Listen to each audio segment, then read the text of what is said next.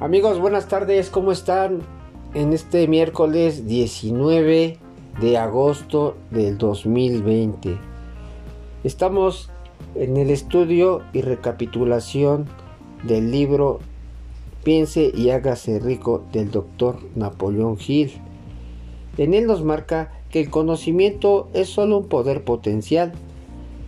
Puede organizar su conocimiento para que le proporcione planes definidos de acción orientados a un fin concreto.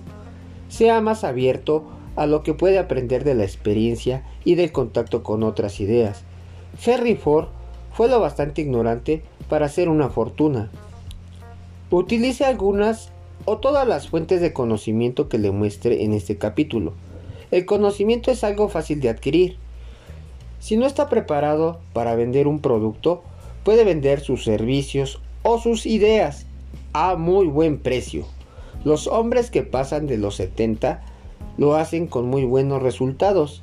Esta idea ha servido para dar fuerte impulso a miles de jóvenes disciplinados.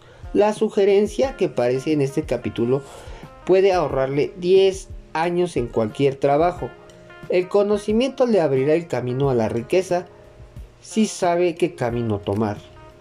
Amigos, muy breve este este párrafo para reflexionar cómo debemos de adquirir el conocimiento de una forma muy, pero muy, muy esencial.